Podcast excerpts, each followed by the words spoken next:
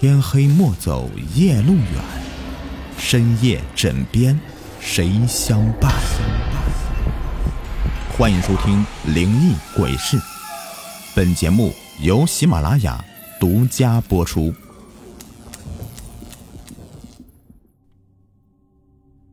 外面天色有些奇怪，灰蒙蒙的。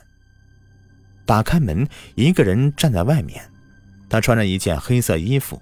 低着头，手里拿着一个黑包。你是？我疑惑的望向眼前的人。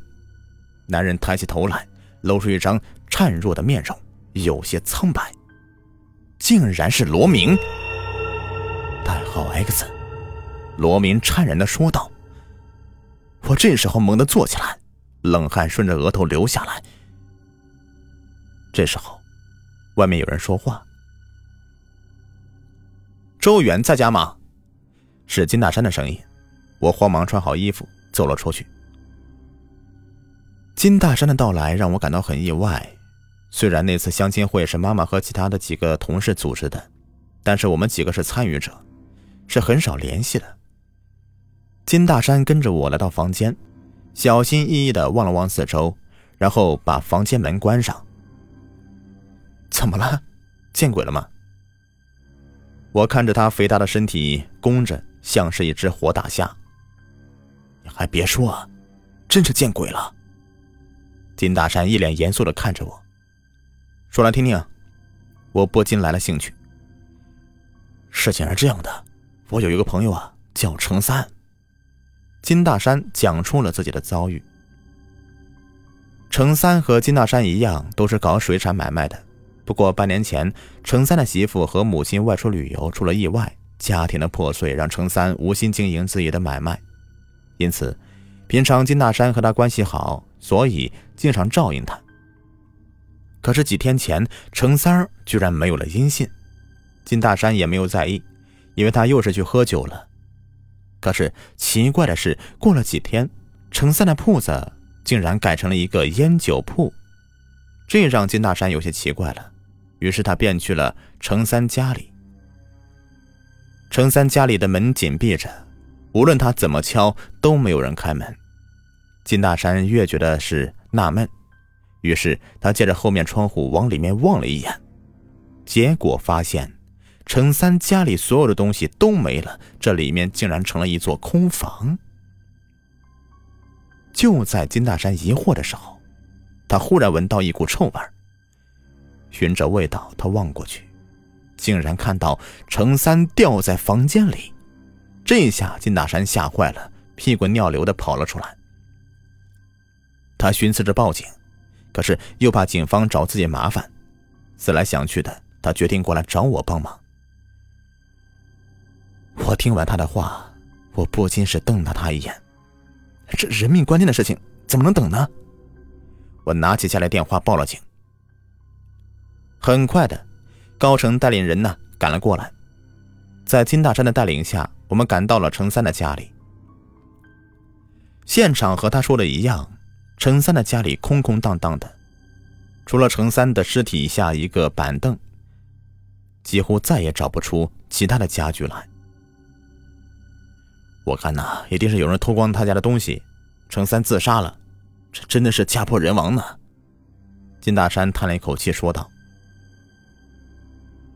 法医把他的尸体取下来，发现程三的脖子颈椎骨向上断裂，应该是上吊自杀所造成的。与此同时，去程三水产铺调查的警察也赶了回来。他说，那家接手程三铺子的人是在程三手里买过去的，一切手续都是没有问题的。如此说来，程三在死前是变卖了自己的铺子。那么，家里的家具会不会也是他卖的呢？高成疑惑了。哎呦，是他卖的。那天呢，我就看见他带几个人拉走家里的东西了。旁边有围观的邻居说道。这么一来，他卖掉了铺子，卖掉家具，那么这些钱去了哪里呢？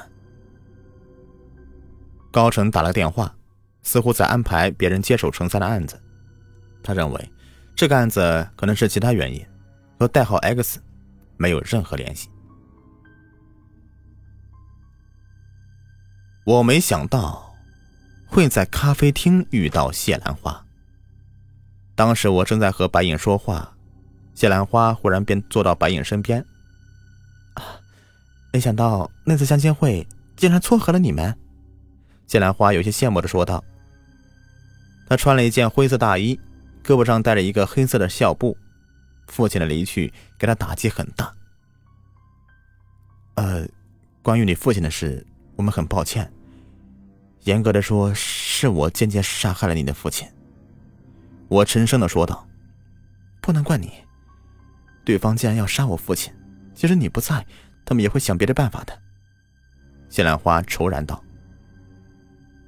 所幸啊，罗明死了，也算是你的父亲在天有灵了。”白影安慰他说：“不，我的父亲绝对不是罗明杀的。”谢兰花忽然高声喊了起来。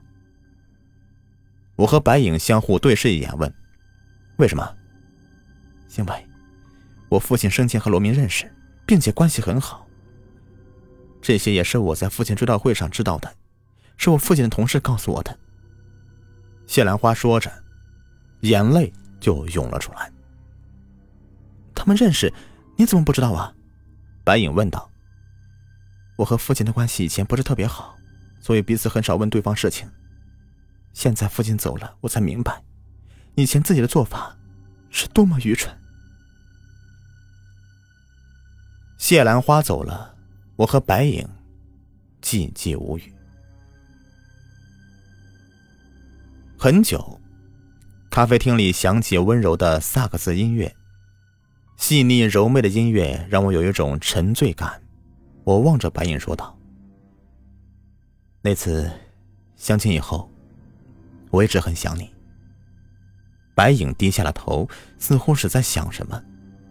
片刻后，他抬头说道：“我妈说，以后结婚的话，得买房子。”我噗哧一声笑出来。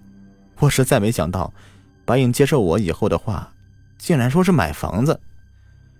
我正色说道：“没关系啊，我最近接了一个大生意，做完以后我们就买房子。”哦。是长篇吗？我听别人说，一个长篇可以卖好几十万呢。白影望着我说道：“我没有说话，端起咖啡一口饮了下去。”回到家，我看到高成的车停在旁边。果然，高成在家里等着我。我的妈妈正在一脸焦虑的站在一边，看见我，她慌忙问道：“院儿，这位警官找你，你是不是犯什么事了呀？”“嗨，伯母。”我都跟你说了，我是周远的朋友。高成一听，慌忙解释道：“我笑了笑说，是啊，他是我朋友。你想哪去了？”高成说道：“他们已经发现了罗成的死亡方式，并且他们通过调查发现，罗明和谢兰花的父亲谢伟峰关系很好。是啊，谢伟峰还曾经主动贴钱邀请罗明一起去旅游过。这个我听谢兰花说过了。”我接口说道：“对，就这次旅行，还有一件事情，你肯定没想到。”高成扬了扬眉头，说道：“什么事啊？”我怔了一下，问道：“程三的母亲和媳妇也参加那次旅行，并且出事的时候，罗明和谢伟峰就在他们旁边。我找到那次旅行的记录，他们是在一个过一个铁索桥时候出事的。”当时，程三母亲和媳妇紧紧抓着一块即将脱落的木板，悬挂在半空中。罗明和谢伟峰拉着旁边的铁索。程三的母亲和媳妇向罗明和谢伟峰求救，却遭到拒绝，最后掉下去。什么？我心里一震。这样的情景让我想起一个侦探小说里的情节。如果这样的话，那么杀死谢伟峰和罗明的直接嫌疑人就是程三了。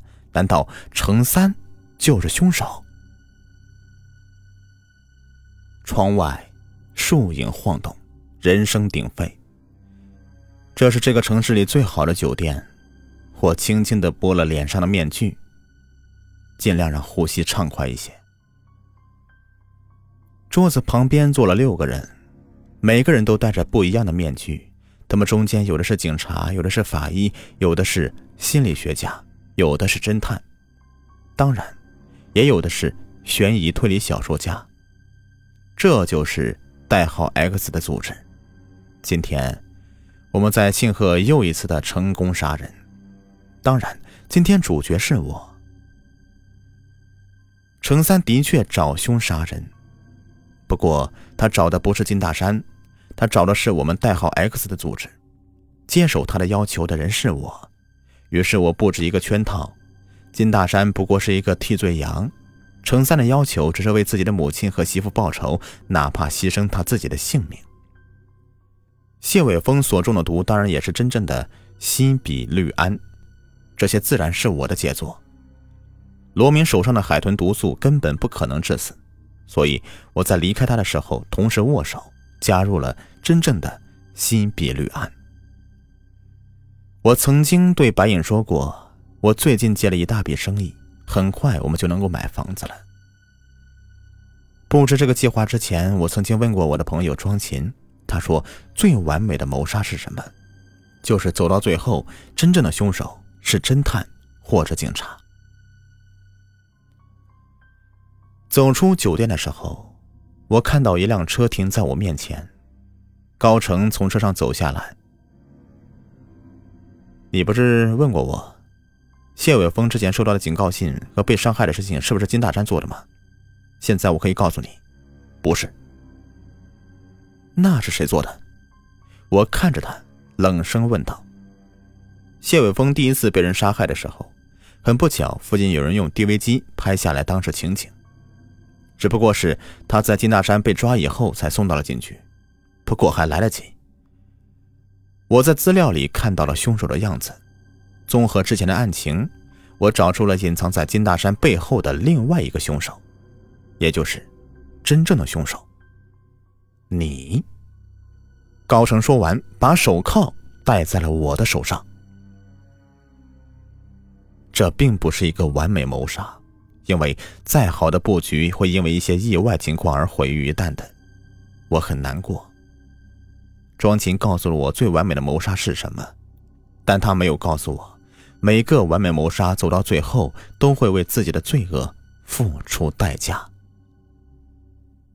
故事已播完，感谢收听，喜欢听我讲故事，别忘了点击我的订阅收藏。